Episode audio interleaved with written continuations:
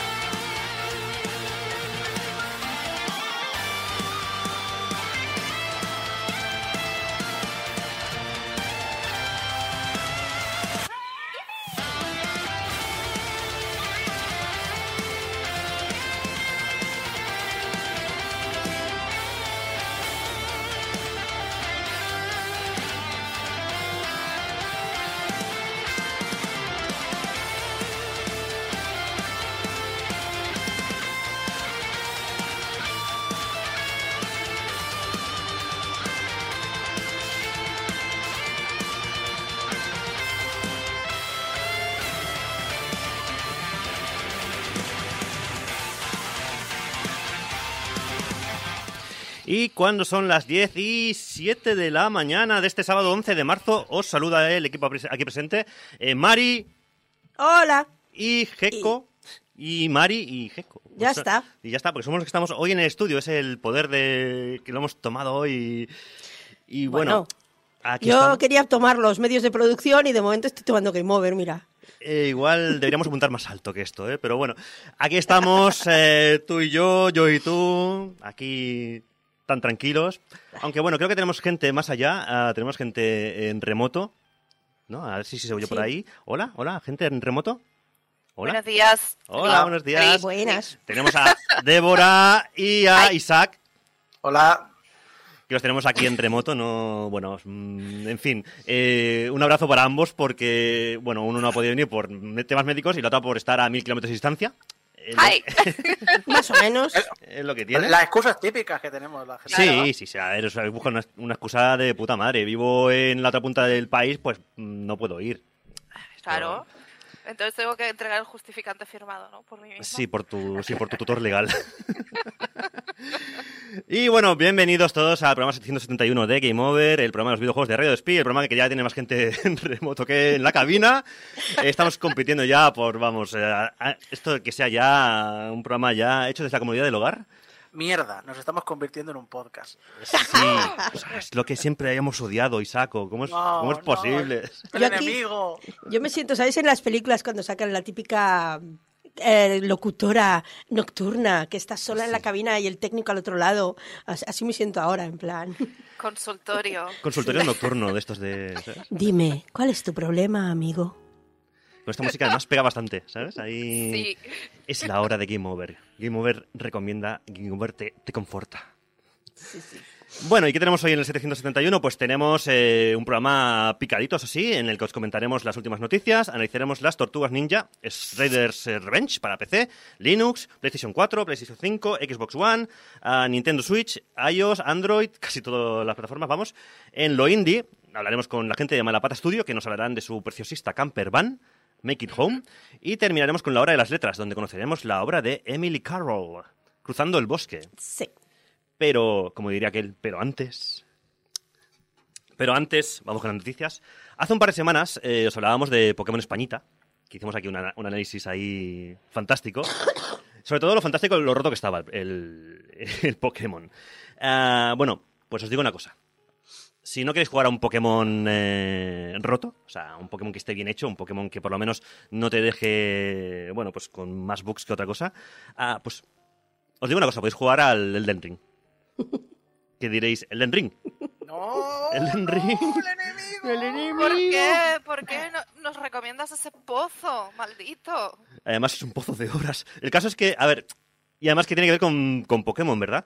Ah, bueno, pues resulta que ha salido un mod porque ya sabéis que la comunidad de mods, pues, eh, Putos, es- putos locos. son unos locos, como dice Isaac, eh, donde hay un mod que se llama Elden Ring Spirit Butler.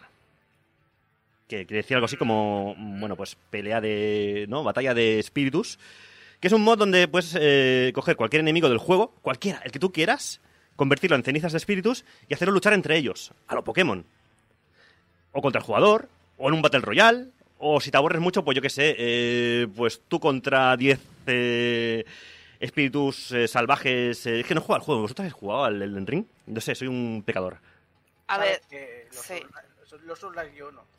O sea, yo- Yo, no, no, no, que va, que va. Yo lo he visto jugar, ¿vale? Y Lo regalé, lo he visto jugar y es un, esta mierda no es para mí.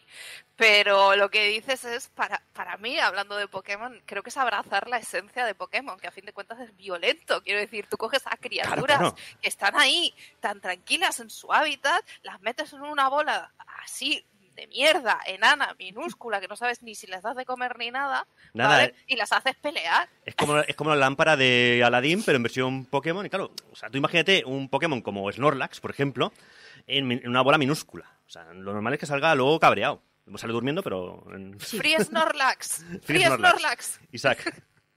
Eh, que digo yo que a mí, a ver, el problema es que esto es un mod, pero a mí me molaría que esto lo pudieras meter en, en las invasiones contra jugadores a putear.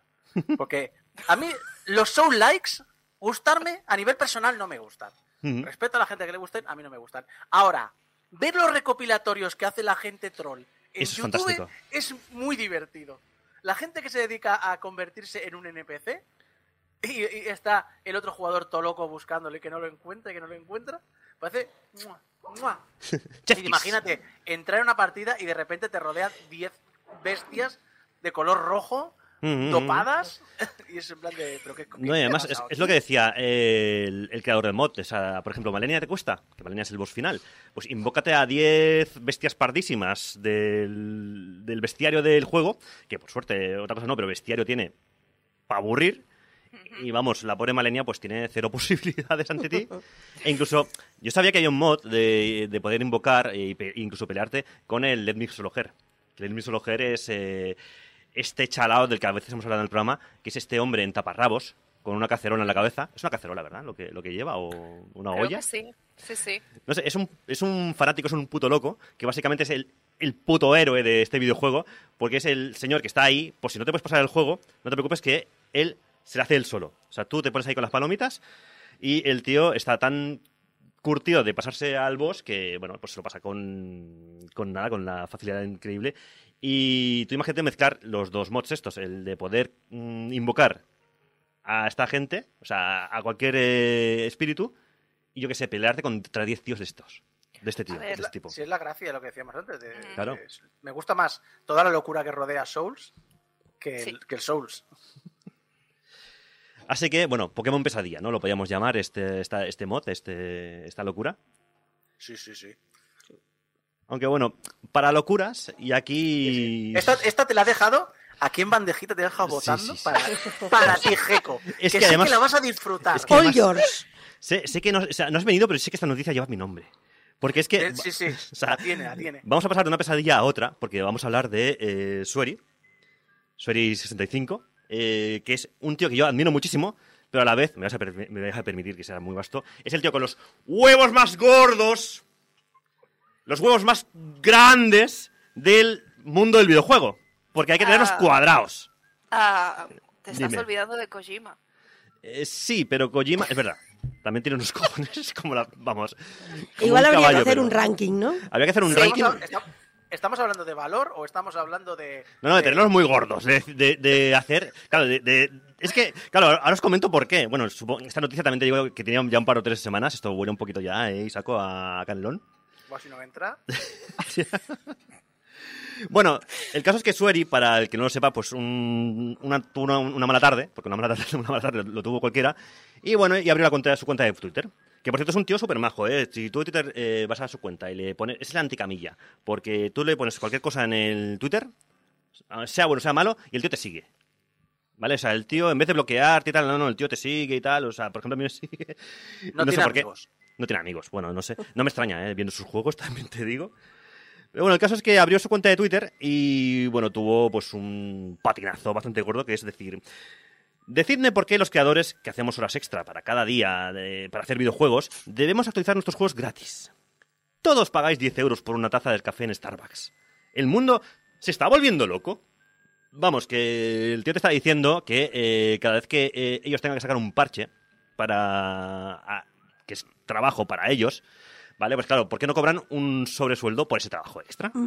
¿Vale? Ah, ah, Hablamos de Sueri 65, sí, ahora, ahora vamos a los comentarios, pero bueno, empieza tú, Isaco, sí. No, que iba a decir que también es cierto que esto lo ha sacado junto con el.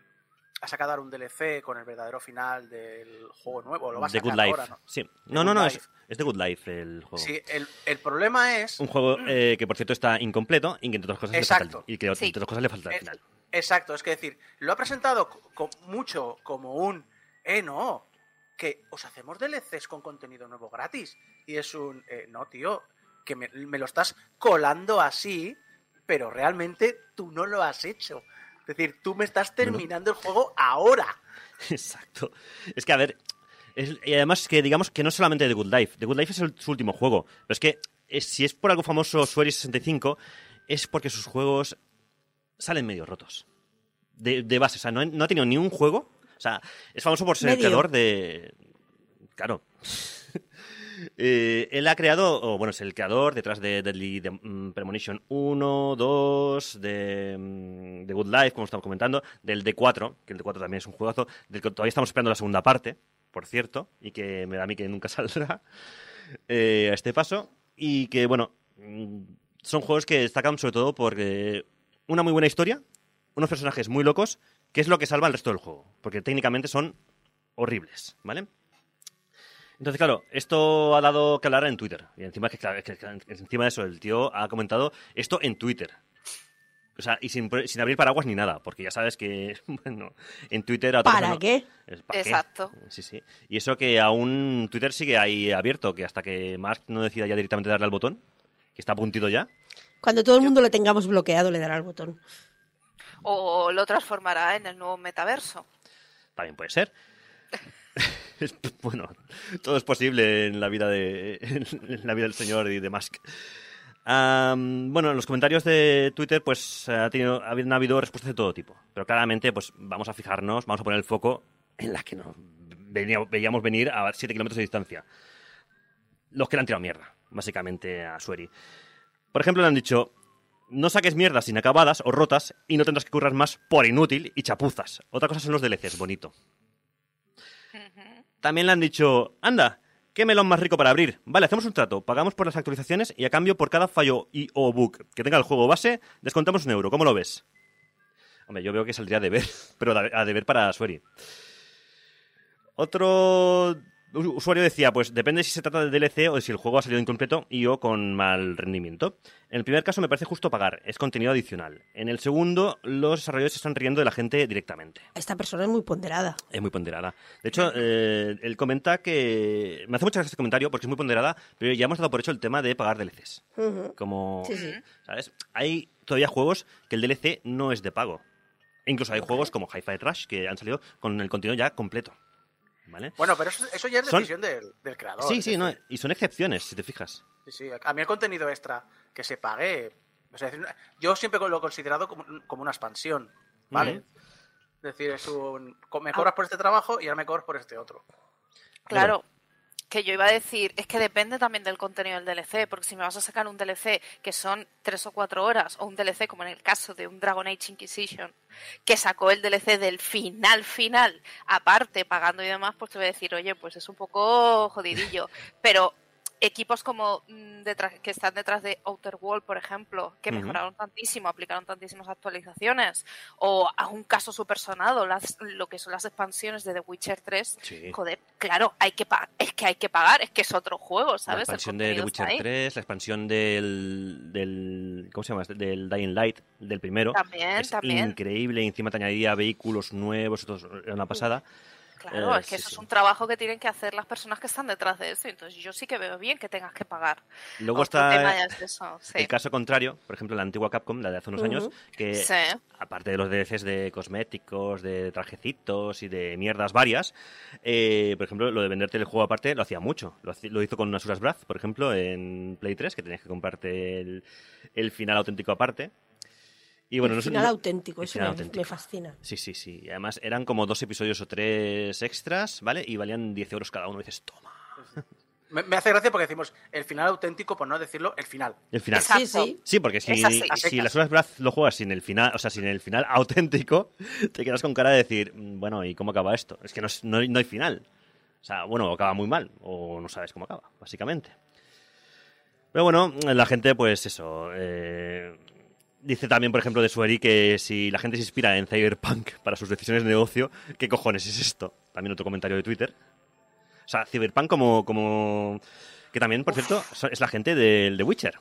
Son Sí. también eh, CD Projekt Red. Entonces, que por cierto estarán a punto ya de sacar ya el- el- la expansión de Cyberpunk 2077. Bueno, Sí. C- CD Projekt lo que está haciendo es exprimir Cyberpunk e exprimir The Witcher, que son las franquicias Mm. que le funcionan. A mí, de los comentarios que hay en el guion, el que me encanta es el... A ver, si mi café tiene... La, la taza de mi café tiene un agujero. No hay leche y hay un...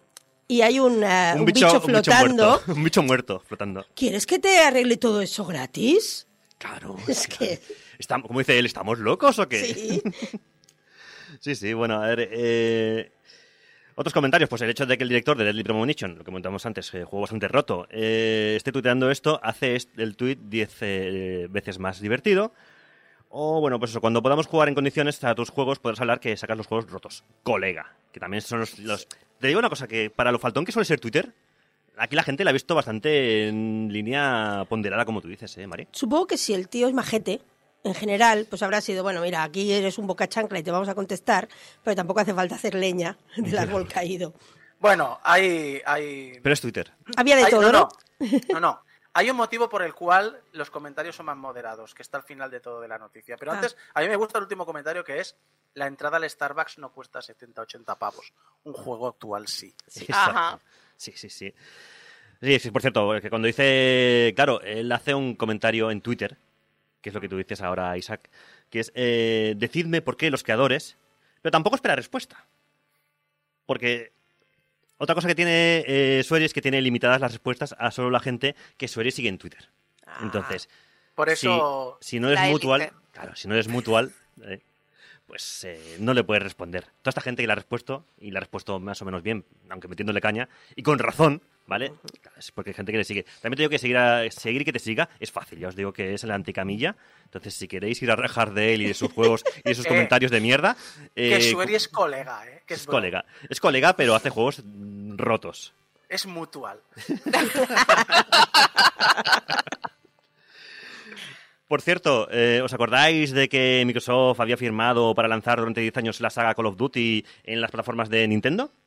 Desde el día 1, sin cambios respecto al resto de versiones. ¿Os acordáis de esta gran noticia? Sí, sí, sí, sí. En Twitter, Twitter hubo incendio otra vez, como siempre.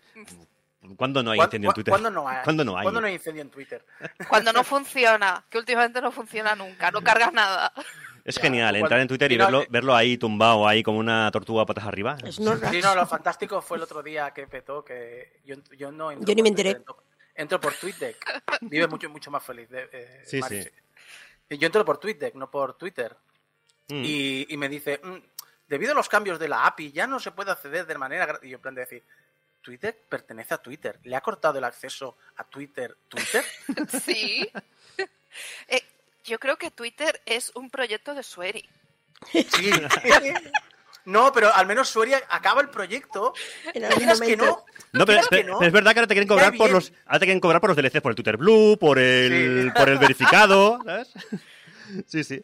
Bueno, el caso es que esa promesa que eh, le hicieron, que hicieron la, bueno, pues Microsoft, puede que, mm, eh, que no llegue a, buen puerto, puede que tenga ciertos problemas, ¿vale? Porque en el informe de la Autoridad de Mercados y Competencia del Reino Unido también puede leerse que en los documentos internos de Activision se habla de que, bueno, de las limitaciones técnicas de la Nintendo Switch y que hubo un intento de adaptar sin éxito Call of Duty a la máquina de Nintendo, lo cual me hace mucha gracia.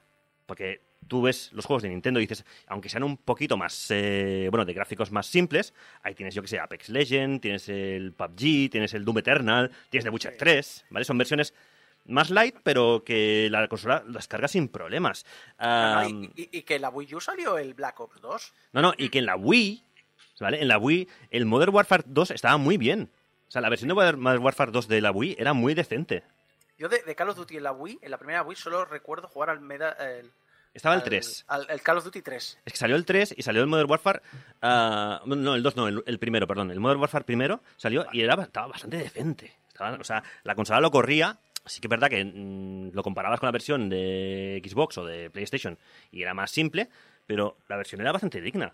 Entonces, Lo que, pasa, lo que pasa es que si te sacan el Warzone y ocupa 25 millones de terabytes, pues normal que no te quepa la Switch. Normal. Porque madre mía, qué desastre la gestión de datos de, de ese juego.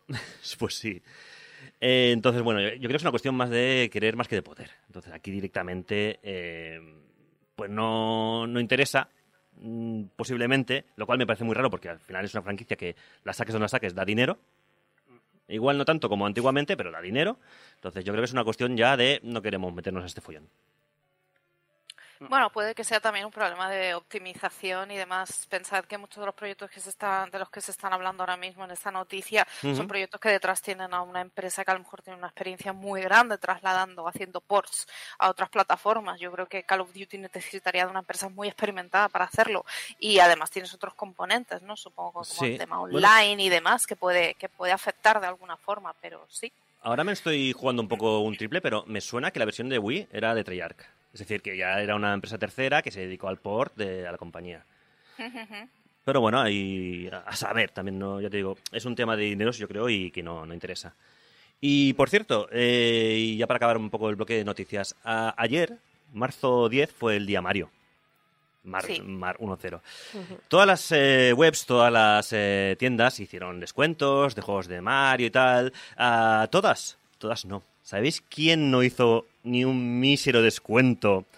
Que no, o sea, ¿sabéis quién no promocionó ningún juego de Mario? Los fenicios por, por- Efectivamente, Nintendo. O sea, Yo lo o sea, sabía. Nintendo. Nintendo dijo, esta película no va conmigo. Y, no, o sea, ayer entrar en la, en la eShop en el día de Mario, ¿vale? Y ves que todos los juegos tenían un pedazo de descuento de un 0%. Que a ver, Oh. 0%, que el 0% es un descuento, es un porcentaje, ¿vale? Pero, Sí, es un porcentaje, pero dices, a ver, tío, o sea, todo el mundo... Sí que es verdad que además se viene haciendo desde hace un, como mínimo yo sepa un par o tres de años, o sea, el Mm. 10 de marzo, eh, Mar 1.0, o sea, es el día de Mario. Que menos, yo que sé, que unirte al mogollón, unirte a la Nintendo. No, Nintendo dice, ¿Para no, qué? ¿Para qué? O sea, ¿Van a dejar de No, vender Marios? No, no, a- apuntarse, Claro. apuntarse a la moda y, y decir, eh, que estamos en el Día Internacional de Mario, eso lo hace, ¿eh? es el primero que le apunta a Nintendo. Ahora, bueno, pero, pero ¿descuentos? Pero, no a me, ver, no. no, pero vamos no a ver. No me, no me consta. tenemos que, Tenemos que celebrar o regalar, una de dos. Claro. ¿Qué Y me- además tenemos que estar agradecidos porque nos han dado el tráiler nuevo de la película de Mario. Ya está. Ah, vale, no pedáis está. más. El, el tráiler nuevo no es de la película de Mario Kart, porque Sí, te sí. en eso.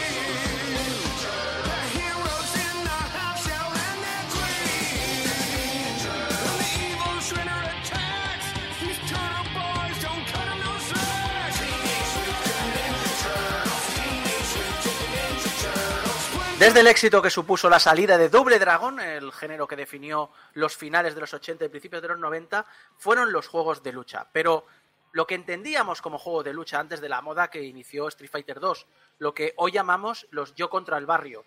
Y entre ellos, una licencia destaca por encima de todas, las Tortugas Ninja. ¿Por qué? Sí. Por- espera, que, porque cayeron espera, Isaac, voy a poner esto Mari. Dime. Tortugas ninja, ninja. són les fabuloses tortugas ninja, ara és la mitja closca, els més forts. Para toda una generación, no son mutantes, son fabulosas. Exacte. Exacto. Lo dicho, ¿por qué de, de toda esta vorágine de todos los juegos del yo contra el barrio esta licencia destaca eh, entre muchas? Pues porque cayó en las manos de una Konami, bueno, una Konami que vivía su momento dulce y la recreativa original apareció en el punto álgido de la fama de las tortugas ninja gracias a la serie de animación. El broche de oro los puso ese magnífico Turtles in Time, que fue modificado en su versión para Super Nintendo para aprovechar al máximo las posibilidades del modo 7 de la consola. Pero lo cierto es que no solo hubieron estos dos juegos. Aquella época estuvo plagadas de juegos de las tortugas para todos los formatos. Y los años posteriores también.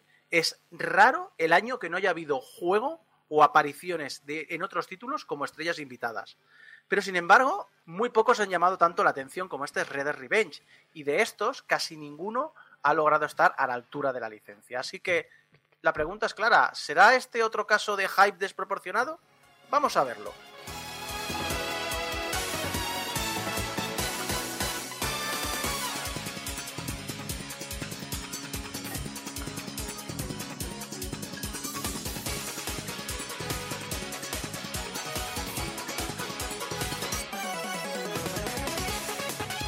Decir que Reader Revenge es una carta de amor a los inicios de las tortugas es quedarse corto.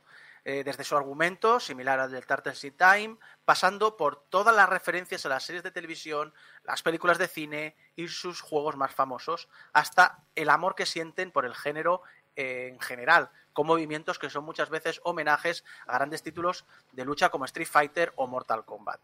Eh, el nivel de detalle es enfermo, rollo decir, a veces me he metido... O sea, hay jefes que no he conseguido reconocer. Y, y he dicho, ¿será de alguna cosa rara y tal? Y digo, eh, y he mirado y dice, no, no, no, están todos, casi todo está basado en la serie de animación. Seguro Isaac, que Mari, seguro está- que Mari, está Baxter Baqué, ¿no? Que es la, la mosca, por ejemplo. sí, no, eso sí, pero por ejemplo, yo no me acordaba. Pero no era una mosca. Está- ¿Están los motoristas aquellos mm, de Marte o de No, de- eso no era de las tortugas ninja. Las motorratas de No, Marte no, no. era diferente. Habían unos moteros. No, no eran de Marte, eran de la dimensión X. de la dif- eran los de la neutrinos. dimensión X, Eran neutrinos, efectivamente. El de- eh, había, había Cuidado con Mari, no que Mari sabe mucho esto, ¿eh? Sí. Por eso digo, había, había ahí como un topo y el compañero, no sé si, que la compañera no sé si es una rata. El rey rata. así. El rey rata estaba. No, el rey rata está, que es otro. No, pero sí, sí, está. ahí también hay un topo y un... Y Tienen- el, compañero no me acuerdo. Las pero- ranas, las ranas punk salen, ¿no? Genghis, Eh, sí, Genghis sí, Khan sí, y sí, sí. compañía. ¿Y la, la No. quinta, la quinta tortuga, la que era una tortuga rubia? No, la, no era rubia, era el, tú dices Venus.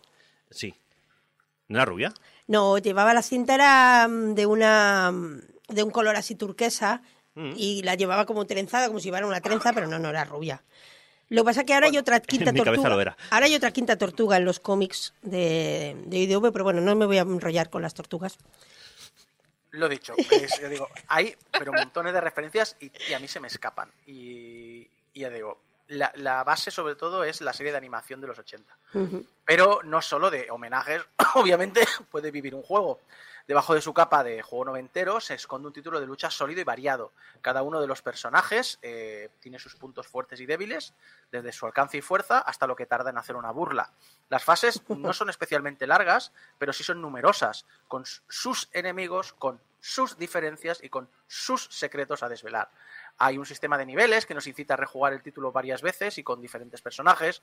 El trabajo de animación realizado de los sprites es brutal y presenta un amor y un conocimiento por lo que era el 2D de la época que muchas veces quedan entredicho en otros homenajes.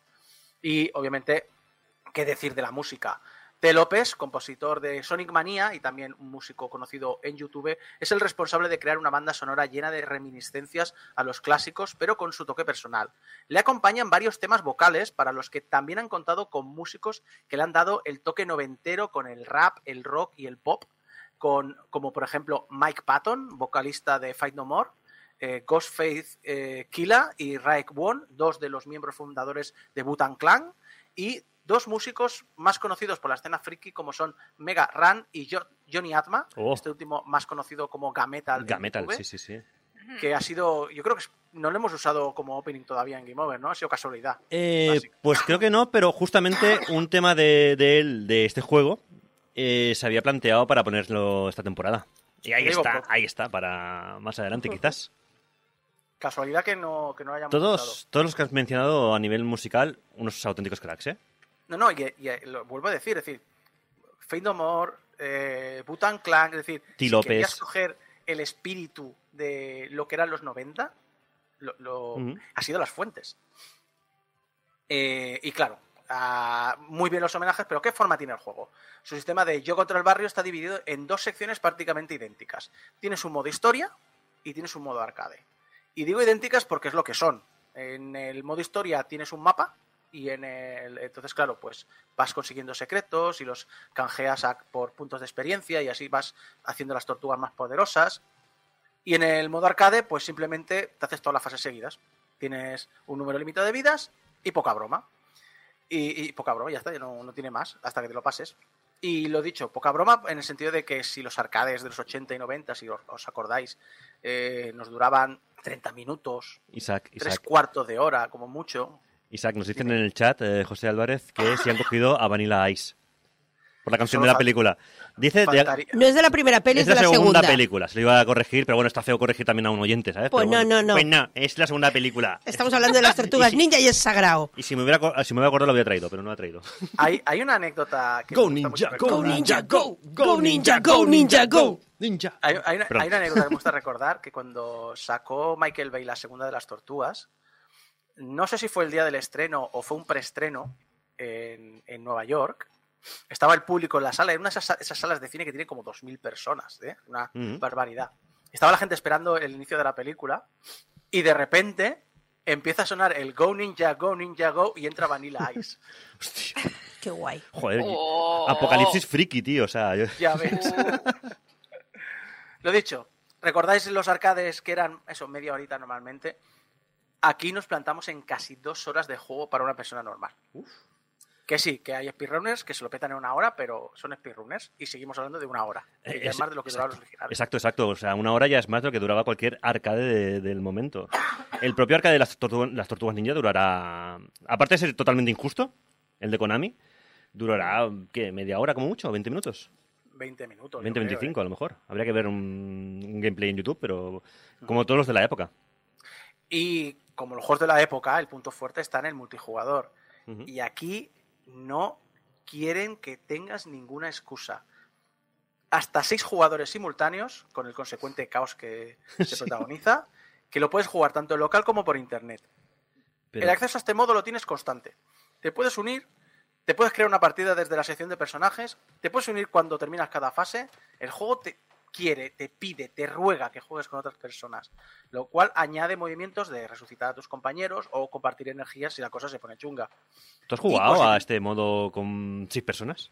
O sea, sí, sí, es que multijugador. en todo momento te, te pone, pulsa este botón para unirte. Y yo, "Va- vale, no para de ponértelo. Pero, Eh, eh, sí, sí. o sea, en- aparte del puto caos que debe ser eso, o sea, eh, ¿es fácil seguir a tu personaje con seis locos random de internet eh, haciendo magias, haciendo combos entre una maraña de enemigos? A mí ya me cuesta jugando solo. No, no, es, es muy complicado, es, es complicadísimo, es un caos absoluto. La coña es que si tienes problemas de conexión, aquí se han currado que el código de red use rollback. ¿Qué es el rollback? El rollback es un código de red que intenta predecir qué hará el resto de jugadores y corrige solo si al recibir un movimiento real, este movimiento era diferente al predecido. ¿Qué consigue? Que aunque no haya una que la conexión sea mala, el juego es fluido. Es- especialmente porque generalmente el rollback se usa en los uno contra uno, no en los yo contra la máquina. Entonces, cuando estás jugando contra la máquina de forma cooperativa, corregir, poca cosa va a corregir. Y si la corrige, tampoco te vas a enterar con todo el caos que hay. Yo, personalmente, tenía problemas de, de ping malísimos, bestiales. Tenía más de 300 milisegundos de ping. Uf. Y sin embargo, el juego iba fluido. Iba, flu- iba, no tenía cortes, no tenía nada. Ahora, claro, también te digo que lo que decíamos antes, hay un caos en pantalla tan impresionante que mucho yo no distinguía. Pero que... Sí, Dime, sí. dime, dime, Débora. No, que digo, dale a los botones y ya está. Al bulto. A patear, Ahí al bulto. caras. El hecho de que se hayan querido molestar en, en crear el eh, o introducir el rollback y hacer una experiencia que, pues, que sea lo típico, lo he dicho, es métete, métete en online, métete en online, te metes y a lo mejor tienes un ping injugable, pero tú no te estás dando cuenta y te lo estás pasando de puta madre, oye, encantado. Al fin y al cabo, tampoco es, más allá de competir por a ver quién saca más puntos, mm, es un cooperativo, tampoco, tampoco va a fastidiarte mucho la partida. Ahora, también te digo una cosa, no todo es fantástico en el mundo de las tortugas.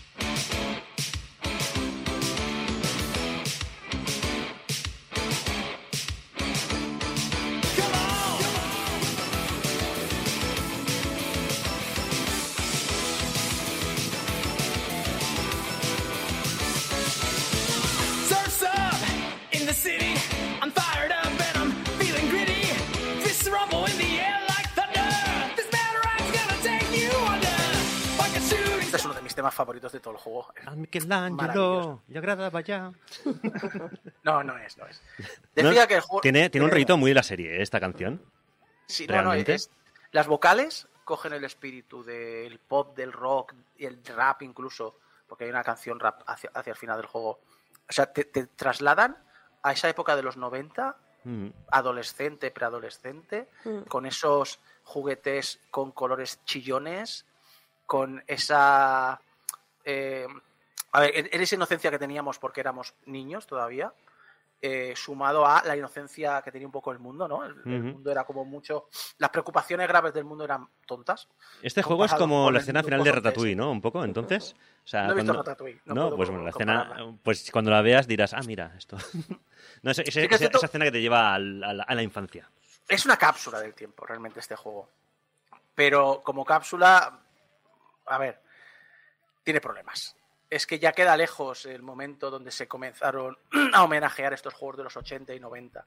Hemos avanzado mucho, ya hemos tenido muchos ejemplos de juegos que han dicho, vamos a coger estos títulos de Yo contra el barrio y vamos a traerlos a los nuevos tiempos y vamos a, darles el homenaje, el broche de oro final a sus carreras.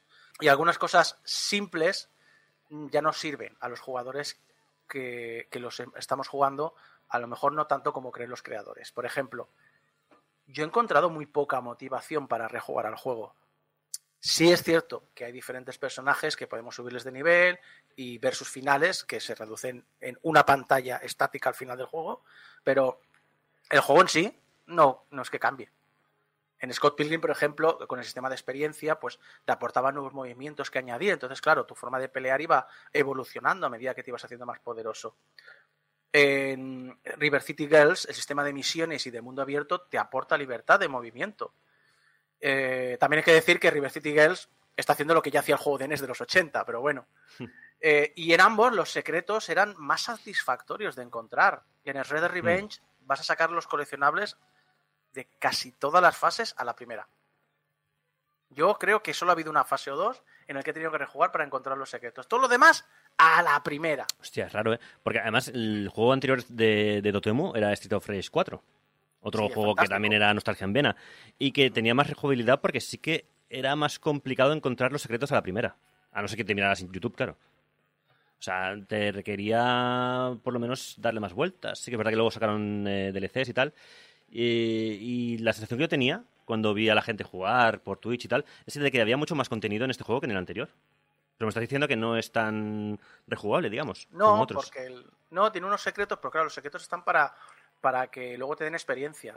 Como mucho, pues te hace gracia eso, pues ver personajes que, por ejemplo, Mari, toda la, la- o sea, al final ves la plantilla de, de la cadena de televisión de April O'Neil. Claro. Están por allí, tienes que co- conseguirles cosas. Vernon, el... Irma. Irma. Sí, sí, ti- eh, eh, claro, es la gracia, pero más allá de eso, El director, que no me acuerdo cómo se llama, pero era otro gilipollas. Era como... el- Sí, sí, ahora no me acuerdo Sí, que sí, en eh, la, en es la película de Michael Bay era Guppy Goldberg. Ah, es verdad. Sí, pero en la serie los dos hombres de la cadena eran no, gilipollas eran- los dos. eran El los autor, dos. Había- había- el reportero y el director. el reportero este que está obsesionado por llevarte, llevar la contraria a April, entonces para él los superhéroes no son las tortugas, son las ranas. Sí. Eso también Sí, está en el juego, esto lo han traído. Lo dicho, es, la gracia es ver estas cosas, pero a nivel jugable no te aporta nada. A ver, em, ¿os acordáis de Double Dragon Neon? Sí, el sistema que tenía de comprar sí. cintas de casete y de mejorar los movimientos te obligaba a rejugar el juego y quieras que no, pues te iba dando más variedad y más rejugabilidad. Y ya entonces llegamos a lo que tienen la gracia todos estos juegos, que es el superataque, que está rotísimo. No roto, rotísimo. El énfasis. Está Énfasis. rotísimo. No, no, no, un poco roto, está más roto que los juegos de Sueri. Tienes la típica. tienes, tú tienes- tienes la típica barra que si tú vas haciendo combos, pues se va llenando. La barra de superataque, ¿vale? ¿Qué ocurre? Tú vas golpeando a, la- a los enemigos, vas golpeando, y si llegas a cargarla, pues ya la tienes ahí pre- preparada. Si te golpean antes de llenarla, eh, pues se queda, se, se vacía, ¿vale? O bien puedes usar el botón de burla y se te llena automáticamente entera. Entera. Ah, bien. ¡Hala! Eso sí que está roto, entonces. Y como no hay ninguna limitación a la hora de hacer burlas, Pues burlas todo el rato. Burlas todo el rato. Claro. Porque entre, entre oleada de enemigos y oleada de enemigos, pues os dedicáis los seis jugadores a hacer burlas. Cuando se están peleando la gente, os dedicáis a hacer burlas. Entonces vais todo el rato dopadísimos. Entonces, claro, esto de repente hace que el juego sea un festival de superataques. ¿Y todo el mundo tiene burlas? ¿Todos los Todo personajes? el mundo tiene sus, sus propias burlas personalizadas que duran más o duran menos, todas basadas en el personaje, en algo de en sí, por ejemplo, al, a Michelangelo tiene la parte esta que bueno, es que también cuando acaban las fases también tienen muchas partes personalizadas, ahora no me acuerdo dónde vienen, pero he, he visto el, el baile de de Michelangelo con la pizza Sí, la claro. mano. Ah, bueno, como, en las- como las la, como el- Como en la como en la intro, de del anime. Entonces, ¿qué ocurre? de la serie. Que de repente el, el juego pierde toda la presión. Nos quedamos en plan de decir, bueno, pues es un eh, el, el juego del superataque continuo. Y esto es que rompe el, el equilibrio del juego de una manera bestial. Hostia, yo me acuerdo Sin del embargo- Turtles, el Turtles in Time era, era complicado, porque tenías que gestionar muy bien el tema de cuando utilizar el ataque, el, el ataque especial te quitaba vida, además. Sí, claro. Este, aquí no, aquí tienes una barra de superataque. Lo que haces es gastar la barra de superataque, nada más. Pelín roto. Sí, sí. Sí. Eso sí, no evita la maravillosa parte técnica del título. No lo juegues en castellano porque tiene algunas erratas. Por ejemplo, cuando vas golpeando a los enemigos, sabes que debajo del personaje te pone eh, 15 hits, 16 hits, 16 17 hits. Vale, pues en castellano pone 15 pistas, 16 pistas, 17 pistas. ¡Ostras! o sea, en vez de hits han traducido hints. Sí. Pero es más, es más divertido así. Sí, sí. Y nadie, y, Eh, nadie se, y nadie lo encontró raro. Bien. No, no, no. Y pasaron dos meses y dije, lo voy a probar a ver si la han... cam-". No, no, no lo parchearon. Eh, el trabajo visual, ah, lo que es toda la parte de diseño 2D, a la hora de definir los bordes pixelados de los personajes, los colores elegidos, el estilo visual de todo el título es maravilloso. Pero a esto además le hemos de sumar una animación brutalísima, animación que sería imposible haber hecho en la época, acompañado con multitud de acciones que hacen que los enemigos son la risa. Ya que, obviamente, los, el clan del pie, siempre eh, un poco el, el- el punto débil ha sido que la, la li- limitación es cambiarle el color a los, a los trajes. Lo que han hecho es que en cada fase les han hecho animaciones exclusivas dedicadas a la fase Ah, está bien. antes de que te Oh. empiecen a atacar. Es decir, tú entras en el edificio de, de noticias y les ves trabajando en los ordenadores y con corbata. Y ves que se la- y ves que se- Tú puedes ser ninja, pero ir bien vestido, claro. Claro, pero cuando te ven, entonces se quitan la corbata y te atacan. Pero luego, cuando ya has jugado muchas veces y empiezas a fijarte, entonces te empiezas a fijar que uno de ellos tiene un ordenador, el otro tiene solo el teclado, el otro solo tiene el monitor, pero está pul- pulsando eh, la mesa. Y, y así con todas las fases. Con todas las fases, que esta fase en una, en una feria eh, de estas mm, de pueblo, pues hay ani- animaciones de los personajes dedicadas a eso. Que esta pasa eh, en un laboratorio clandestino, pues hay animaciones personales dedicadas a eso. Se han molestado muchísimo a, a decir, vale, tenemos un enemigo genérico que se repite, pero vamos a hacer que tenga personalidad y que se vea diferente. Y eso ha sido fantástico y maravilloso.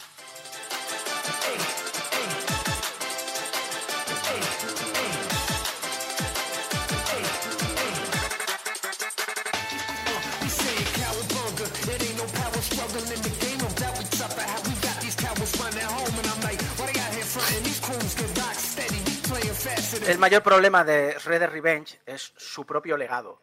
Las tortugas ninja fue algo tan masivo, pero tan masivo. Y Mari, aquí eh, eres mi testigo. Tan bestia, absurdo. A finales de los 80 y principios de los 90, especialmente en Estados Unidos, con los títulos de éxito masivo en recreativas, en la NES y en la Super NES, que es que lo fagocitó todo. Tanto que cuando salió esta Red Dead Revenge, todo el mundo que me dijo que se había comprado el juego de las tortugas, entre comillas, Y cuando digo todo el mundo que se ha comprado el juego de las tortugas, me refiero a frikis como nosotros o a compañeros de trabajo que, bueno, juegan un poquito porque tienen familia y, bueno, si pueden jugar un par de horas a la semana, tiran. Todos estaban hablando del Kobabunga Collection de Konami. Mm. El A mí, a mí me- a mí pasó también en mi, en mi timeline de, de Twitter. La gente hablando Sí, del sí. juego de las tortugas y no era ese juego de las tortugas. Exacto. Es el legado que hicieron en su día. Fue tan grande que cuando. O sea, todo el trabajo de marketing de sacar Reader Revenge se aprovechó Konami. Y la gente. El juego de las tortugas, sí, el, el recopilatorio. Y nadie le prestaba atención a este.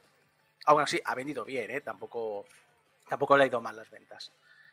El Reader Revenge tuvo un gran interés antes de su lanzamiento. Este desapareció después de la salida.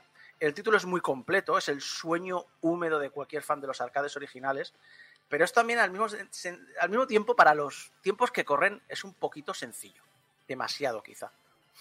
Han sabido tocar todas las teclas, tanto en el apartado musical como en los guiños gráficos a los juegos originales, a las películas, a los cómics, a las series de animación, etcétera, etcétera. Pero el problema es que este cariño se consume muy rápido, quizá demasiado. Y este es mi gran problema, este ha sido mi gran problema a la hora de, valorar este título. Es un grandísimo juego, pero al mismo tiempo se me queda corto en todo. Pero es que es brillante en todo lo que hace, pero echas de menos todo lo que no hace. Es absolutamente imprescindible si te gusta el género y más aún si eres fan de los juegos originales. Pero si juegas otros títulos de este estilo se te hará muy corto. Y claro, yo aquí estaba en un momento de decir, no le puedo poner nota. Pero entonces me he sentado y he pensado, seamos sinceros, ¿quién se va a meter a jugar a este juego? Porque yo, por mucho que dude la valoración que darle, ¿vas a decir algo, Jeco? No, no, es que iba a decir, yo, yo, yo quiero. Exacto. Pues, ¿quién se va a meter? Pues supongo un fricazo que, lo- que vivió en los 90, pues como yo, y como Mari. ¿no? Claro. Ese Mari juego- está, ese juego es está para en móvil. ¿eh? Lo sé, lo, lo he leído ahora cuando estabais Sí. diciendo todas las plataformas. He sido, anda, si han- está en sí, móvil la- y yo no lo sabía. Creo que lo han sacado este año, no sé cómo se jugará en móvil. Bueno, lo probaré. Ya le echaremos un tanto. Lo dicho, al final, por mucho que dudase de la valoración que darle, solo hay un grupo de personas que quieren el Reader Revenge. Los fans de las tortugas. Y hay que decir que hay mucho cariño detrás del mismo como para despreciarlo así como así. Por lo que, si lo vais a comprar, tened esto muy en cuenta. Recomendable.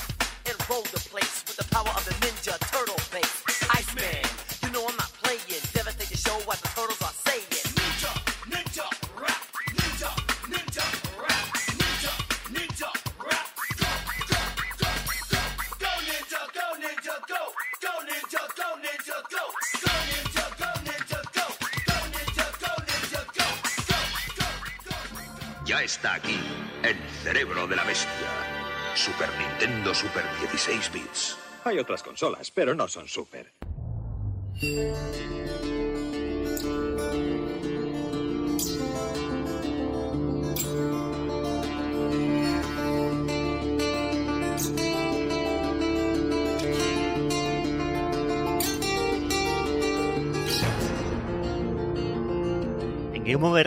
Amamos lo, lo indie, lo abrazamos lo indie. Pero si hay una persona en el equipo a la que le encanta sobre todo lo indie, y la- que además es un placer tenerla siempre aquí en nuestro programa, es a Débora López. Que además, Débora, nos traes una entrevista que se puede decir que va a ir sobre ruedas, ¿no?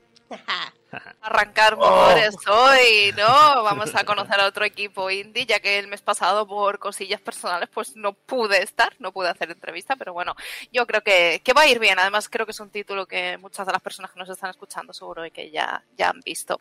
Eh, pues buenos días y nada, eh, arrancamos como hemos comentado hace un momento, porque, pero espera, un momento, antes vamos a camperizar nuestra furgoneta si queremos irnos de viaje. Por esa razón tenemos en el estudio a Alba y Pablo de Glass Muse y directores de arte en Malapata Studio, un equipo de desarrollo afincado en Málaga que vienen a hablarnos de Camper Van, Make It Home, el primer videojuego de este estudio. Buenos días y bienvenidos. Hola. Hola. ¿Qué tal?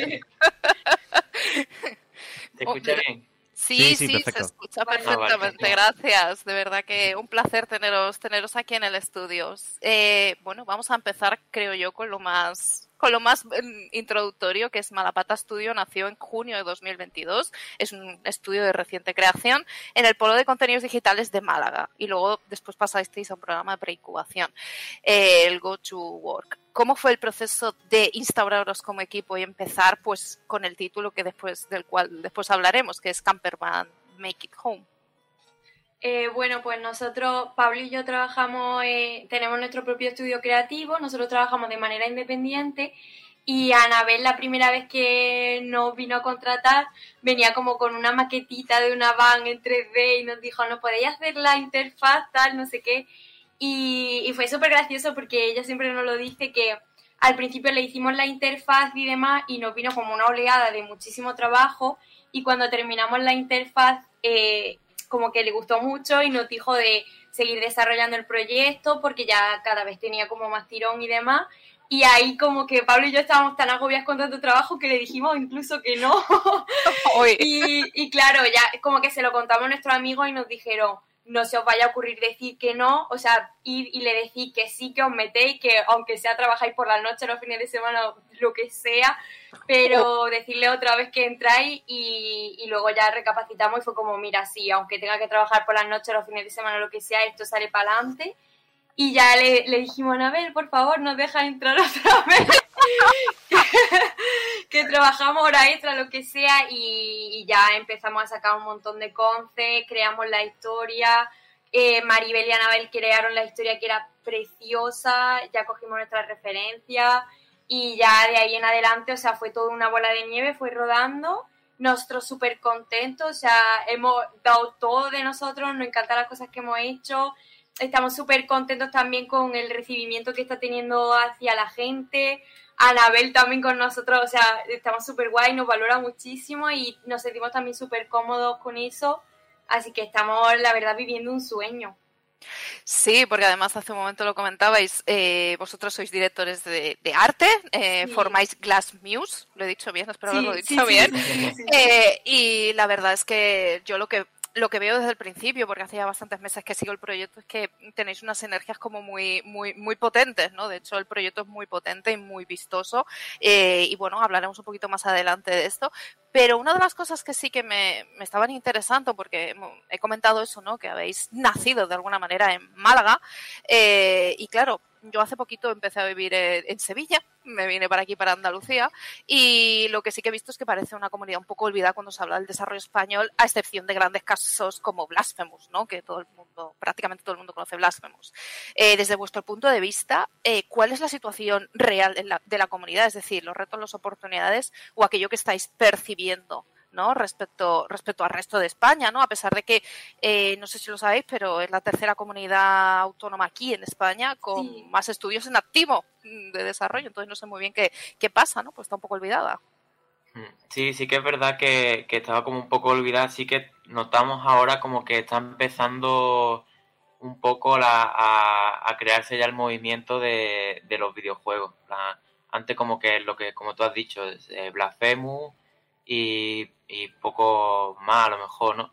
Y ahora como que sentimos de que con la Jam también se están haciendo como movimientos cada vez más, más grandes a nivel de videojuegos aquí en España, ya a nivel nacional.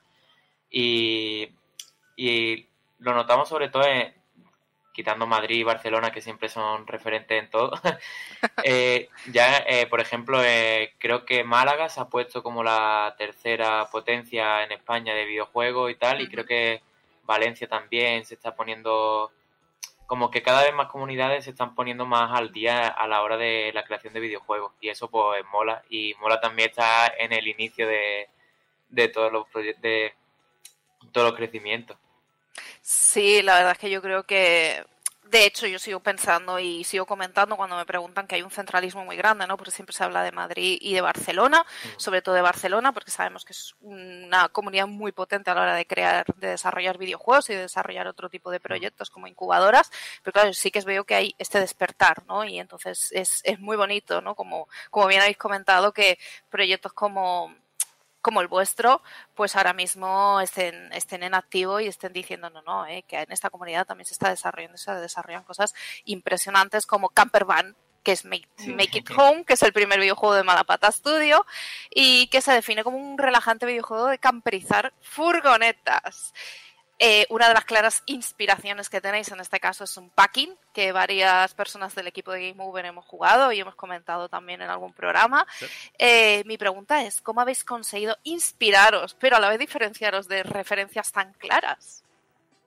Eh, vale, pues otra referencia que teníamos también súper evidente a nivel historia de cómo conectan los personajes, cómo empatiza y demás, era también Assemble with Care, y a nivel estético de colores y demás, eh, también colores pastelitos, relajantes y eso también hacerme nos inspiraba un montón. Entonces queríamos como coger los videojuegos indie que más nos gustaban en general a todo el equipo y crear una historia nueva que no podemos desvelar todavía mucho hasta que salga el Kickstarter, que saldrá el 5. Entonces, sí, ahí pues contaremos un poco más sobre la historia, más cositas y más sorpresas que saldrán también sobre el videojuego. Y mm, sobre Unpacking, por ejemplo, nos gustaba mucho la experiencia que te transmite a nivel historia, cómo conocer el personaje sin ver cómo es físicamente en ningún momento. Entonces, queríamos contar mucho eso, o sea, cómo es nuestro personaje protagonista en base a los objetos que utiliza, los libros que lee, los, los objetos que siempre se lleva a todas partes y contar una historia a través de la decoración y la camperización de la furgoneta también eso, crear una experiencia relajante para la gente cuando, por ejemplo, ahora tenemos como una vida muy estresante, mucho trabajo y demás, y creemos que el hecho de que tú entres a un juego a evadirte un poco y a conectar con la historia, que te puedas sentir identificado de todo ese estrés, porque Camper van a hablar un poco de eso, ¿no? De desconectar del estrés de tu día a día, del ruido y demás, y simplemente disfrutar de la experiencia y llevarte a otro lugar también a la hora de, como queríamos, nosotros llevamos mucho tiempo trabajando a nivel artístico y demás, y, como que queremos diferenciarnos de copiar a inspirarte, sí. ¿sabes? Eso no lo quería, queríamos inspirarnos de Unpacking, obviamente, y de más juegos, como ha dicho Alba, de Assemble with Care y demás, pero claro, no copiarnos, eh, porque, ¿sabes? De hecho, nos respondió el otro día la directora de arte de Unpacking y nos dijo, qué guay que se nota la inspiración, pero no he visto la copia. No he visto ninguna caja de desempaqueta por ningún lado. Importante, ninguna caja de mudanza. sí. Me parece muy interesante lo que habéis comentado sobre las pertenencias, ¿no? Como pasaba en un packing, las pertenencias hablan de, del protagonista, eh, desde el carácter, las experiencias, circunstancias, edad, como del entorno, ¿no? Es decir, si tenía pareja, no tenía pareja, cómo era esa pareja, etcétera. Mm, lo que nos puede pasar a todos de alguna manera. Pero yo, claro, estaba ahora pensando qué se ha de tener en cuenta a nivel visual para que los jugadores perciban esto, ¿no? E ir en la historia de la que estabais comentando, la historia de la protagonista. Eh, en, esa, en esa parte para mí ha sido como la más divertida creativamente porque cuando eh, hablé con Anabel, que realmente no había casi nada creado y tal, como que las dos cogimos muchas referencias visuales de vamos a crear a una persona que eh, le hicimos como un- una serie de preguntas de qué fobias tiene, cómo es su familia, cómo ha sido su infancia, cuáles son sus libros favoritos, qué cosas odia, cuáles son sus defectos. Y creamos una ficha de personaje. Anabel lo hizo increíble, creó toda la personalidad, todo que llevaría en su bolso, qué cosas se llevaría a una isla desierta. Creamos un perfil completo de personalidad y en base a ese perfil nosotros nos imaginamos cómo sería el protagonista y creamos sus objetos. O sea, si a esta persona le gusta esta película, pues llevaría esta película o tendría este póster, cuáles son sus colores favoritos. De hecho, creo que es súper evidente en Campervan cuál es su color favorito y, y todo eso. Eh, O sea, cuando vimos, tenemos una plantilla de objetos, ¿no? De objetos que usa esta persona, que son sus favoritos, que funda de móvil tendría, que funda de la Nintendo Switch tendría, que, cuál sería su planta favorita, todo. Entonces, cuando tú ves todos los objetos, pues se crea como, como la personalidad de esa persona, igual que en Unpacking, que se nota cuáles son, cuáles son Sí. sus objetos favoritos, sus colores y demás. Y eso creo que es lo que más nos ha inspirado a crear también esa, esa narrativa, de ver a una persona sin que se vea físicamente como es. Es curioso que, que Sí, se está poniendo ya de moda en todos los juegos indies de que lo- los protagonistas siempre tengan una Nintendo Switch. Eh, en los últimos dos o tres años creo que es en, en los juegos indies la que aparece más representada, ¿eh? La verdad es que es una consola. indie. Sí, indie muy versátil, es lo que yo iba a decir Sí. también, la verdad. Eso- claro, es decir, también tienes razón ahí, es decir, la gente que lo desarrolla pues le tiene mucho cariño si, si realmente está comiendo gracias a ella. Es que el, tema Ah, sí. el tema de poder estar ahí tirado en la cama jugando a la consola no tiene precio. Sí, hasta que la Steam Deck no como terreno, va a, ser, va a ser la Nintendo. En, en mi wishlist que está la Steam Deck, la verdad. Sí. en la Ah, nuestra también. Claro, hablando un poquito de, de, de lo que es el entorno, ¿no? Que ahora lo voy a, a ligar un poquito porque una Nintendo Switch es algo portátil, es algo pequeñito, porque es que estamos hablando de una furgoneta, ¿vale? Camper Van Make It Home pasa en una furgoneta y lo yo no tenía ni idea de esto, pero claro, os aproximáis al, al fenómeno de la camperización que es el aprovechamiento del espacio, de esta furgoneta, del diseño, etcétera. Eh, ¿Qué digo yo? ¿Os habéis tenido que documentar? Porque de verdad, en lo personal no tenía ni idea de todo este fenómeno que después he ido mirando y sí, hay gente que se dedica a todo esto, hay realities por ahí y demás, pero claro, yo pensaba, digo, me imagino que para, para llevar a cabo este proceso habéis tenido que investigar un poquito más o lo teníais ya muy porque a lo mejor tenéis experiencia en esto. Sí, eso, Anabel sobre todo o sea, es la que más se ha documentado a nivel de camperización de furgoneta y demás, pero claro, de, vaya, ahí va hasta, fur- hasta furgonetas camperizadas y demás para verla en persona. Pero Ajá. sí que es verdad que a nivel mecánico no podíamos tocar nada porque eso ya se, es mucho más complejo y de hecho había Claro. hasta problemas incluso con por si había alguna cosa mal o lo que sea que podía ser hasta como mala influencia o algo así, creo que nos comentó Anabel para las personas.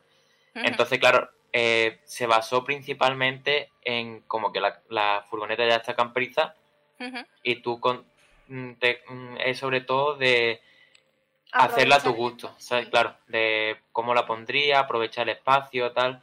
Y, y a nivel de información, sí, sí que nos hemos tenido que informar un montón de cómo son las, las furgonetas más camperizables, qué tipo de, de furgonetas hay mm, que se puedan camperizar, coches, autobuses, tamaños.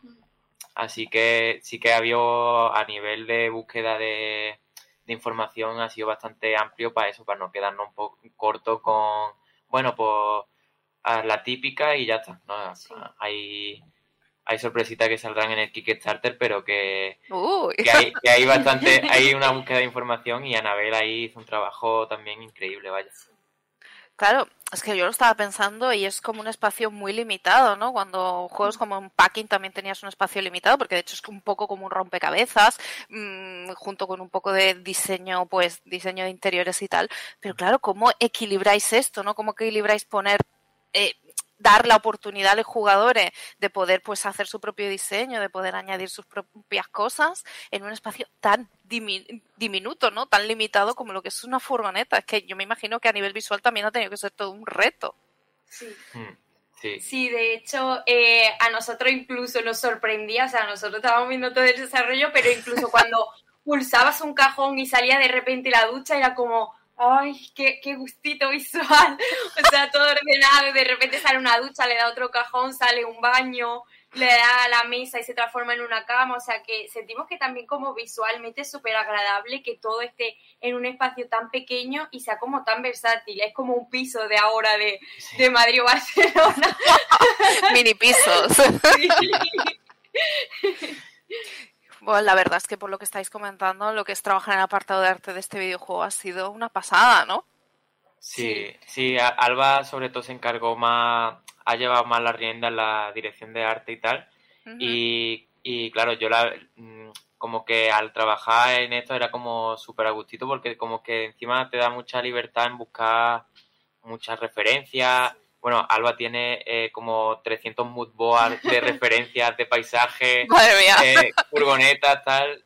Ay, eso era una cosa que yo quería decir, Sí. que nos sentimos como súper orgullosos porque eh, en el mapa y demás, eh, Mm. todos los, los espacios nos estamos pasando en lugares de España.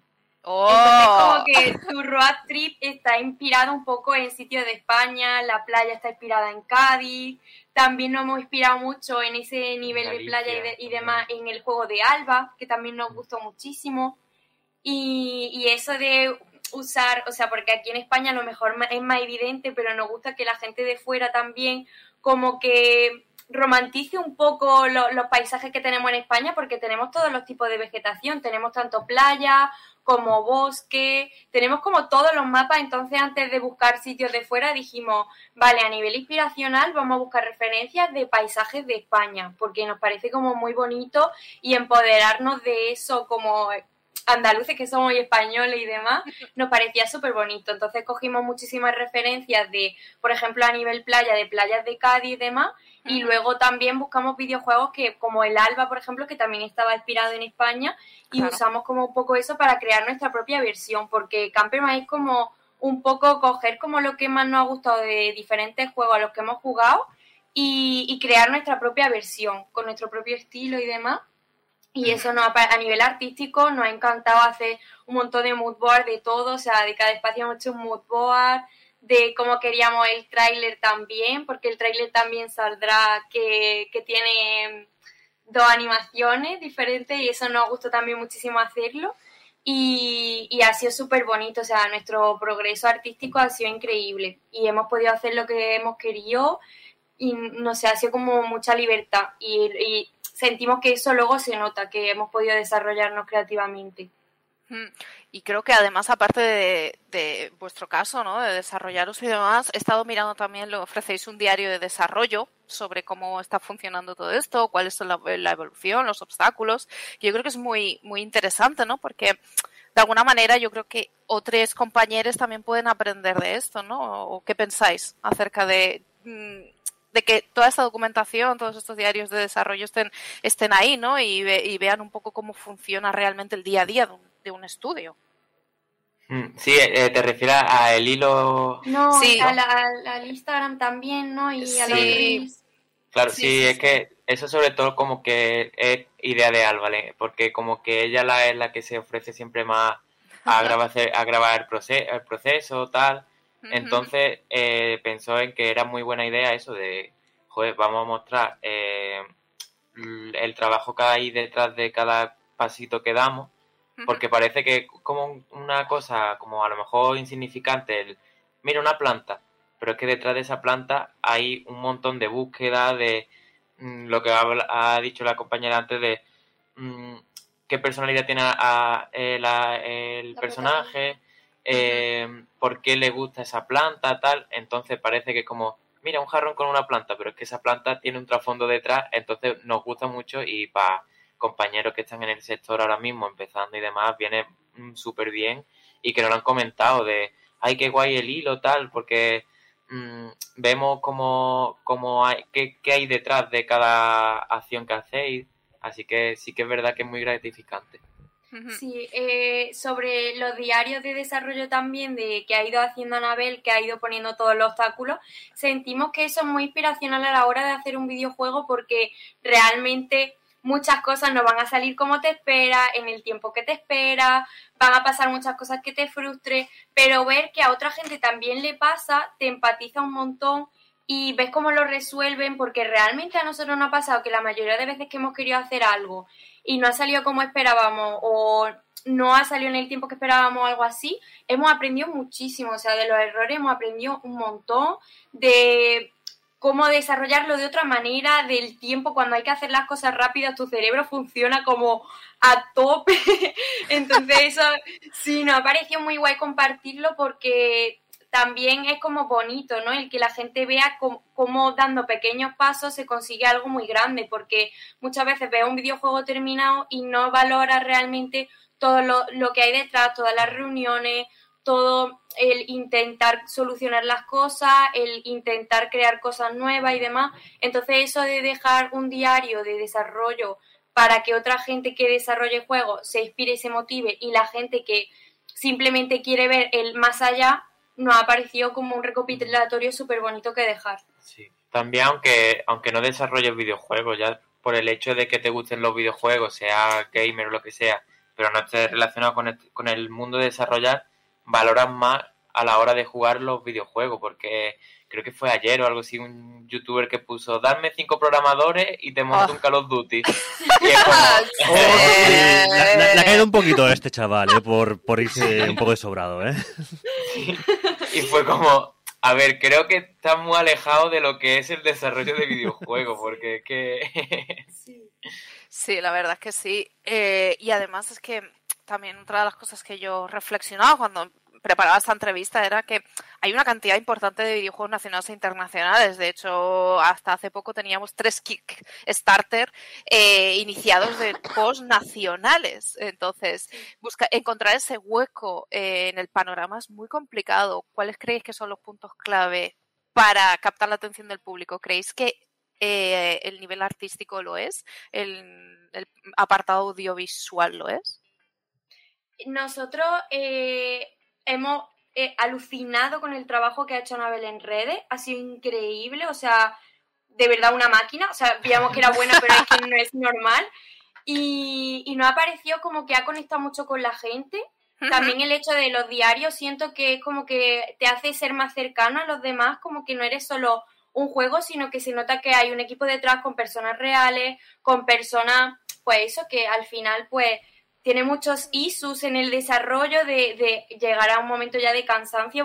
Como tú has dicho, empezamos en junio de, del año pasado y claro, Claro. llega a- hay momentos que nos hemos tirado un montón de meses sin compartir nada, no había redes, hemos Claro. estado trabajando sin que saliera nada a la luz. Entonces, el hecho de poder ahora ver cómo Anabel eh, ha llevado las redes de una manera impresionante y la gente ha visto todo este trabajo que hemos hecho esos meses en la sombra completamente y, y sacarla a la luz y demás y ver que a la gente le gusta también, que sentimos que la gente conecta mucho con eso de el mm, detrás de cámaras y Claro. el cómo estamos todo el equipo reunido con gente que también está teletrabajando y, y eso motiva mucho ahora que la gente lo está viendo, pero claro, tienes que hacer un support psicológico de esto va a salir bien sin que nadie esté viendo nada todavía y, y, mm, Claro. no sé. A nivel redes estamos súper orgullosos de cómo se recibió el teaser. Para nosotros fue increíble. No Sí. esperábamos que gustase, pero ha sido muchísimo más increíble de lo que nos podíamos imaginar todo. Y, y ahora mismo ha sido un chute de motivación para seguir, para sacar todo lo mejor posible, dar lo mejor de nosotros. Ahora estamos preparando el Kickstarter y, y Pablo y yo le dijimos a Anabel, Anabel, o sea, salga como salga, vamos a intentar que tenga el Kickstarter más bonito que hemos visto nosotros hasta ahora. Madre mía, qué bonito Ya. lo que explicáis, ¿eh? de verdad. Yo también he seguido mucho y estoy muy a full. De hecho, ya me, me he marcado el Kickstarter para cuando para que cuando empiece ya me, me- me- me aviséis. Y nada, yo la verdad es que enlazando con esto, que ya habéis hablado del Kickstarter y demás, fi- para finalizar, espacio publicitario, ¿dónde podemos seguir las novedades de Glass Muse, de Malapata Studio y sobre todo del videojuego Camper Van Make It Home, teniendo en cuenta que en nada ya estáis iniciando el Kick? Sí, pues estamos eh, sobre todo en Twitter e Instagram, sobre todo estamos ahí, tanto Glassmuse como Campervan. Y, y ya eso, de lo que tú has hecho de darle a la notificación del Kickstarter, que ahí cuando salga ya avisará también. Pero estamos prácticamente todos los días estamos poniendo cosas en redes de cómo avanzamos. Y, y Anabel igual con el Twitter de Malapata está todos los días eh, tuiteando eh, poniendo vídeos, poniendo imágenes, así que ahí está, vaya, para seguirnos el día a día es prácticamente eso. las Pues, redes. Pues muchísimas gracias por esta entrevista, nos ha encantado, os deseamos un montón de éxito y estaremos ahí atento- atentas a vuestra campaña de Kickstarter. Gracias, Alba. Muchísimas Pablo. gracias por el espacio, muchas gracias.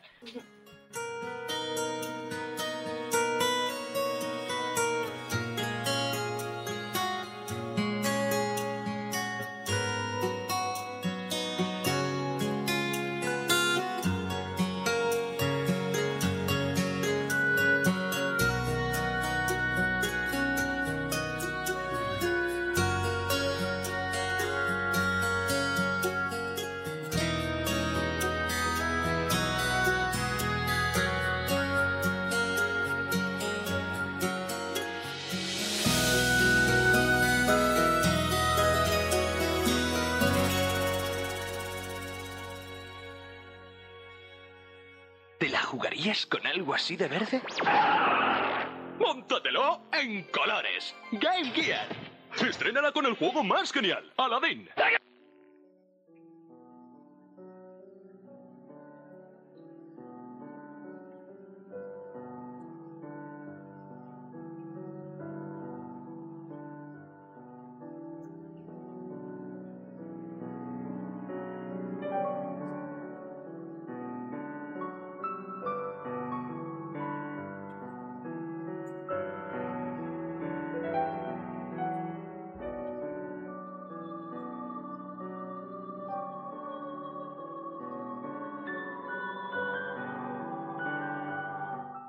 Este hombre no es mi hermano. Mi hermano tiene una villa, con un árbol de espino y un arbusto de lilas, y una esposa sonrosada con ojos como estrellas. Mi hermano tiene un buen abrigo, y un chaleco del color del musgo, y un don de gentes que hace que confíen en él.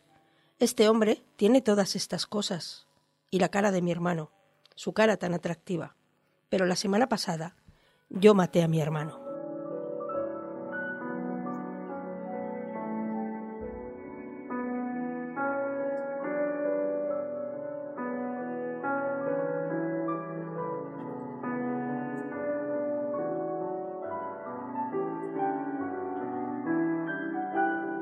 Es la hora de las letras. eh, y es la hora de que Mari nos siga llevando por la senda del mal, del mal rollo, por lo que veo, ¿no? O sea, Es que es lo que leo.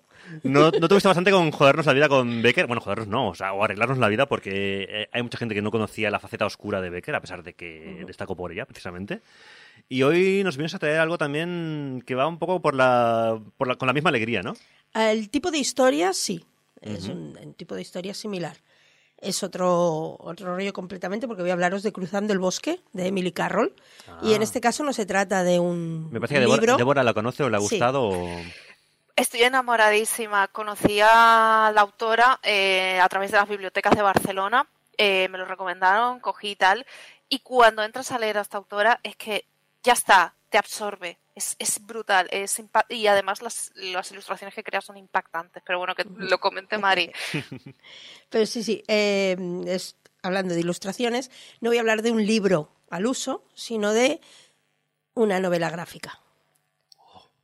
El 31 de octubre de 2010, un webcómic se hizo viral. Era Halloween y en todas las plataformas que molaban por entonces, Twitter, Facebook, Tumblr, esta historia corta de terror sobre dos hermanos, un crimen y otras cosas que pasan en el bosque, recibió millones de likes y de shares. De la noche a la mañana, su autora, una mujer que entonces tenía 27 años, se convirtió en una autora de culto dentro del webcómic de terror. Eh, porque, como os decía, no vengo a hablar de un libro, sino de una novela gráfica, de cómic. Y aunque habrá puristas que crean que esto no es literatura... Esto no es literatura. Di, saco. Pero novela gráfica no es la palabra que usa la gente que lee cómics, pero le da vergüenza aceptar que lee cómics. Esto es mi sección y hago lo que le da la gana. y os calláis. Pero esto no es literatura, esto es un cómic, ¿no? Claro. Y, y- y las sombras de Gracie en literatura, no te jodes. y Crepúsculo. Y Crepúsculo. Hace unos años, cuando Internet parecía que solo podía traernos cosas buenas, un puñado de artistas de cómic que buscaban abrirse camino encontraron en el ciberespacio el lugar ideal para promocionar su trabajo, practicar y abrirse camino. Desde artistas que empezaron a dibujar para ellos mismos y tal vez un puñado de amigos, hasta gente que buscaba profesionalizarse pero necesitaba de ciertos requisitos para poder entrar en, el gremio. Algunos de ellos siguen hoy en día dibujando sus tiras semanalmente, otros han dado el salto a otros medios y otros han salido del armario de la extrema derecha. Sí. Eh, bueno, en Sí, general... esto, esto lo hemos comentado antes fuera de Sí. micro, de que algunos autores de que Hay que estar de haciendo... 2000 Yo leía ese webcomic. ¿Qué Qué chulo haciendo? era, qué buen humor tenía. Lo ves ahora y dices, Ah, "Mm, vaya, ¡Ah! vaya. En general, los que vivimos aquella época, los viejos, eh, seguro que recordamos tener nuestras lecturas favoritas y esperábamos cada semana a tener nuestra dosis, de- una, una especie de lista de lectura semanal de ahora voy a entrar en este lunes, mes, capítulo de este y de este, martes este otro. Y lo teníamos todo eh, pues ordenadito. Y yo, como mucha gente, descubrí a Emily Carroll ese Halloween de 2010. Yo quedé fascinada. Como decía Débora, es, es que el estilo de dibujo, el uso de la luz y el color, el arte narrativo, el, el dominio que tiene del medio, de la paginación, es, eh, bueno, ella en, no en vano había estudiado para ser animadora de dibujos animados, no cheerleader, ¿vale? Que, que nos conocemos y me adelanto. Eh, aunque finalmente encontrara su voz en otro medio, eh, un poquito menos animado. Eh, seguramente podríamos discutir si son o no dos maneras de representar el, el arte secuencial, pero es eso, ella em, estudió para animar y acabó haciendo cómic. Eh, la misma Emily dijo en una entrevista que el webcómic le, le parecía un medio ideal para narrar este tipo de historias que ella cuenta, cuentos oscuros y góticos, muy tensos, muy retorcidos, ya que al no tener la, página frente a nosotros, no podemos hacer trampas e intentar adelantarnos al final girando un poquito. A ver, qué pasa en el siguiente. No, tienes que esperar a clicar y tienes que ir en orden. Eh, narrativamente, Emily tiene un estilo que bebe del gótico americano, de Poe, de Hawthorne, de Dickinson, Melville. Es poético, es onírico, es opresivo. Es un terror simbólico y psicológico que mezcla el mal humano con un- ese folclore extraño y atávico traído al nuevo continente por los inmigrantes del viejo mundo. Hay doppelgangers, hay fantasmas, hay renacidos. Pero la genialidad de Carroll no está en las historias solamente, que son muy buenas, sino en las nuevas maneras de narrar que ofrecen todos estos nuevos medios que comentábamos. Páginas de un solo panel en medio de la oscuridad más absoluta, cuentos que deben leerse clicando en los objetos de la ilustración y que tienen un sentido lo leas como lo leas, viñetas que se confunden con el fondo y con las palabras. Eh, por es- todo esto fue un desafío cuando las editoriales empezaron a interesarse por su trabajo y querer publicarlo en papel, por supuesto. Pero la verdad es que lo solventó de un modo sobresaliente y la conversión hace que no pierda ni un ápice de misterio en ninguna de las historias. Claro, realmente es complicado llevar algo tan interactivo cuando al final es un webcómic. Además, un webcómic ya pensado en que tú, como lector, también eh, interactúes con el, con el cómic a papel directamente. O sea, es como, es como que te va a faltar parte de la experiencia, se supone. Sí, eh, eso yo iba a comentarlo. Bueno, yo lo sé de primera mano porque otro de los webcomics que ahora están muy a full todavía es Lore Olympus. No sé si lo conocéis. Sí. Y aquí en España empezó a, a hacerse las impresiones igual que fuera, ¿no? De, estos libros. Y yo me compré lo que es el primer volumen, porque, a ver, Lore Olympus es, es también mi amor por él y todo. Y sí, la sensación no tiene nada que ver, porque son formatos distintos Claro. y se nota mucho que está adaptado a ese formato. Entonces pierde la esencia, incluso las propias viñetas pierden fuerza. Hay un webcómic que es como el, el padre de los webcómics de este tipo, que es Homescapes, que es... eh, Sí. que es como el más famoso de todos ellos, que realmente también piensas, no sé si se ha hecho algún tipo de adaptación escrita, pero claro, pierde bastante parte de eh, la gracia de todo lo que hay detrás, eh, no solamente a nivel de clicar, sino también de músicas y todo, porque es una, mo- es una movida. La verdad es que ella es eso, el- la mayoría de historias que luego ha publicado ya las ha hecho pensando directamente en, en esto lo voy a publicar en papel. Pero en 2014, cuando publicó el libro Cruzando el Bosque, es una recopilación de cinco historias de terror, tal vez siete si contamos la introducción y una pequeñita conclusión.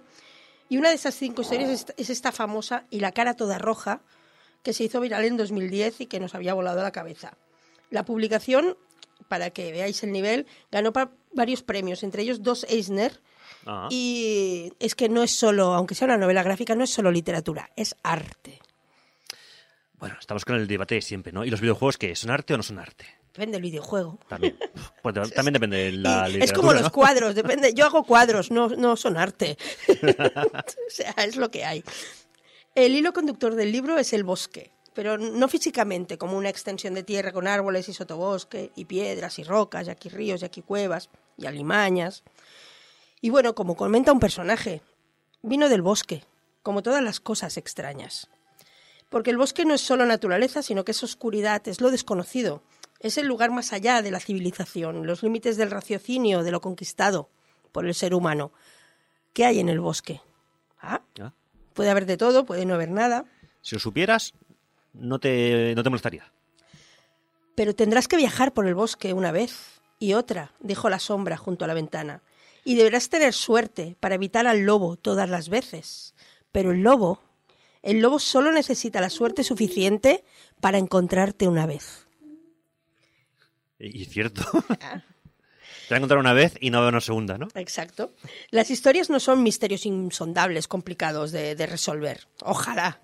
La incomodidad de- del terror de sus historias viene de saber perfectamente hacia dónde están yendo los protagonistas, sin que ni ellos ni tú puedan hacer nada para evitarlo. Ni las tres hermanas cuyo padre salió a cazar una mañana y no volvió, ni el joven fratricida cuyo hermano ha regresado, ni Caperucita que hoy ha cruzado el bosque, pero quién sabe cómo le irá mañana. A lo mejor mañana no.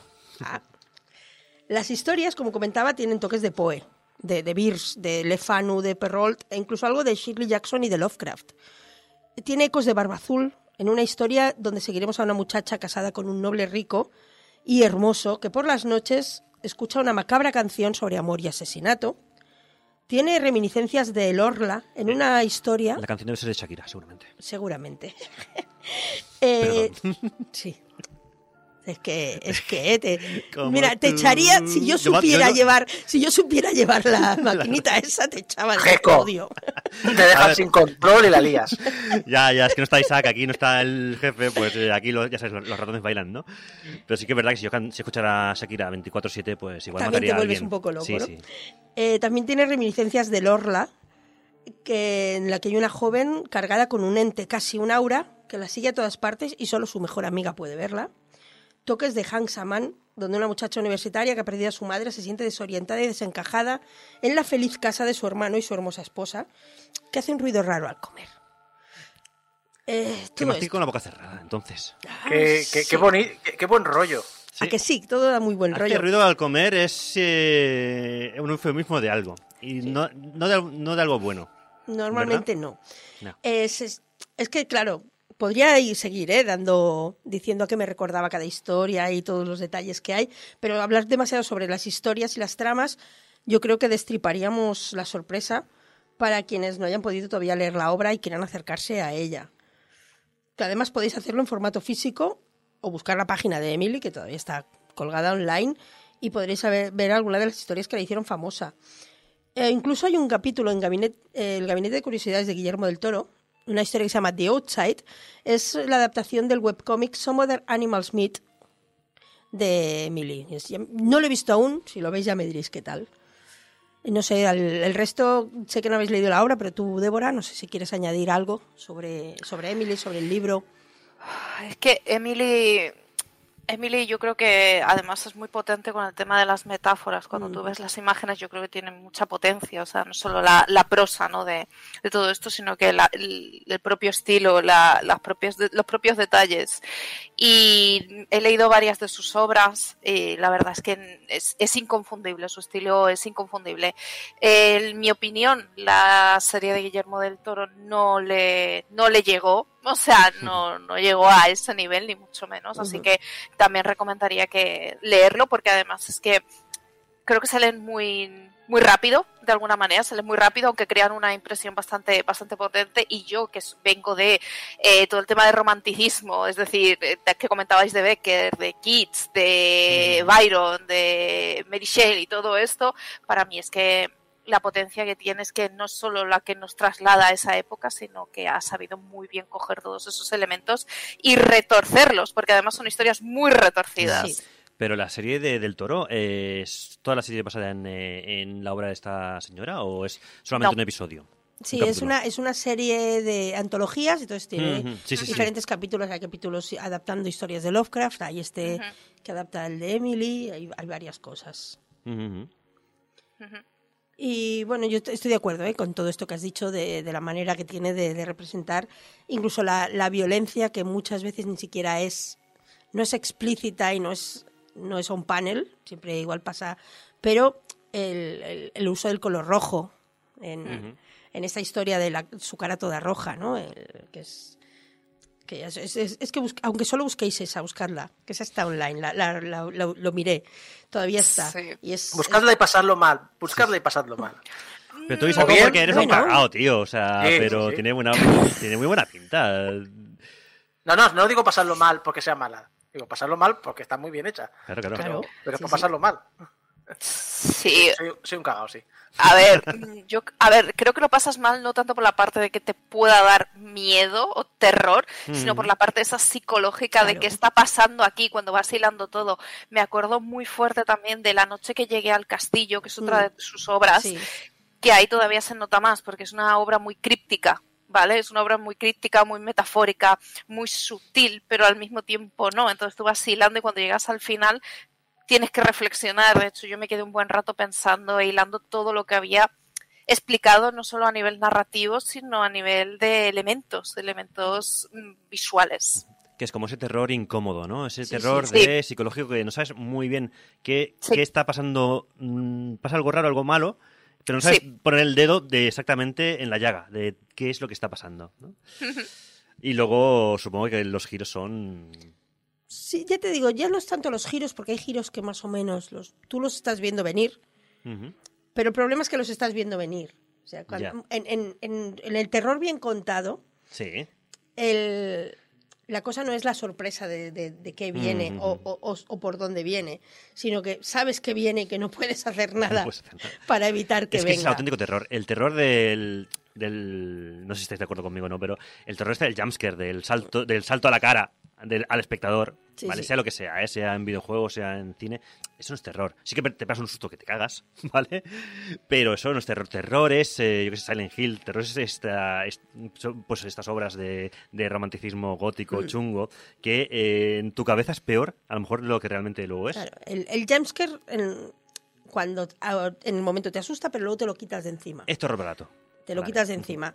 Eh, la, buena historia de terror la llevas dentro un Es buen la- tiempo. Es la que permea, la que te queda Ahí, el ahí. pozo y es la que te hace ir al pasillo de tu casa con el culito apretado. Sí, o, ir, luego. o ir por el bosque y cuando ves un hueco que parece que ahí puede haber una cueva tapada con...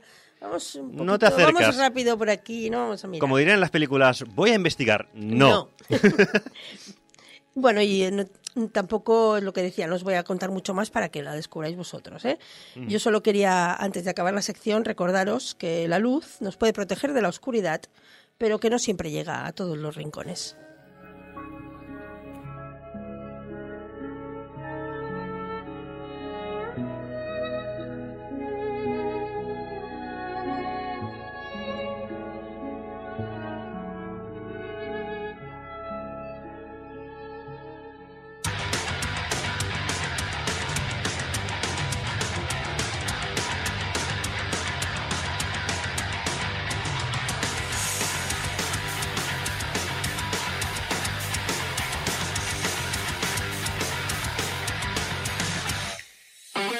Y hasta aquí el programa 771 de Game Over, el programa que ha sido un poquito especial, ¿no? Ha estado, bueno, ha estado Sí. interesante, eso sí, te digo yo.